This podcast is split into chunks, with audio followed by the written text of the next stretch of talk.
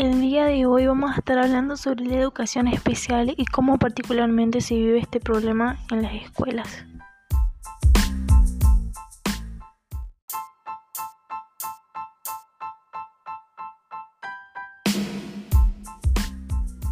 La educación especial se refiere a lo diferente, a lo variado, lo distinto.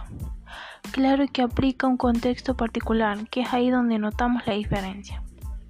Hoy vamos a llevar a un contexto más áulico. Para poder entender esto, les traigo una propuesta del psicólogo y pedagogo Jover Dane, que en el año 2000 dijo que existe el supuesto que todos pueden aprender de la misma forma y alcanzar un alto nivel de desempeño.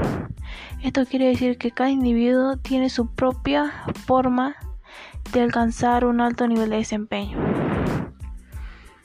que cada uno puede alcanzar su propio punto fuerte donde aprende de diferentes formas y puede mostrar su comprensión de manera variada.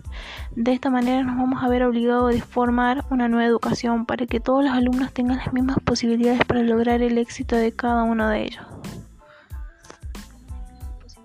Esto nos hace recordar a lo que dice Pereno, que si se brinda la misma enseñanza de alumno, cuyas posibilidades de aprendizaje son iguales, solo es posible que se mantenga la diferencia entre ellos y acaso que aumente.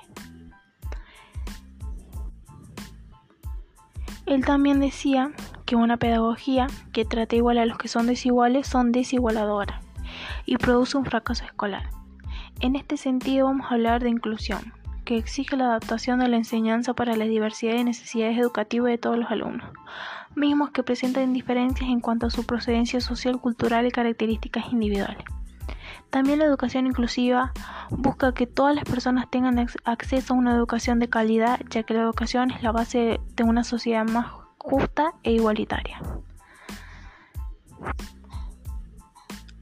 Incluir no significa romper, sino reorganizar un sistema educativo que limpie el, acceso de permanencia y los logros de cada uno de los alumnos. Entonces es fundamental seguir apostando para que se pueda extender la igualdad de oportunidades. Para hacerle la idea sobre la educación especial y la diversidad, debemos incorporar la concepción de igualdad, que significa tener las mismas capacidades y el mismo hábito educativo. Esta igualdad significa que es hablar de un mundo que no es real. Por eso debemos ser conscientes y hacerle ver a los niños un mundo como realmente es. Y comenzar por mostrarle que no hay dos personas iguales, la igualdad no encaja en el mundo educativo por esta razón, sino que cada uno es como es y por eso debemos respetarlos. Gracias por, por haberme escuchado en este día.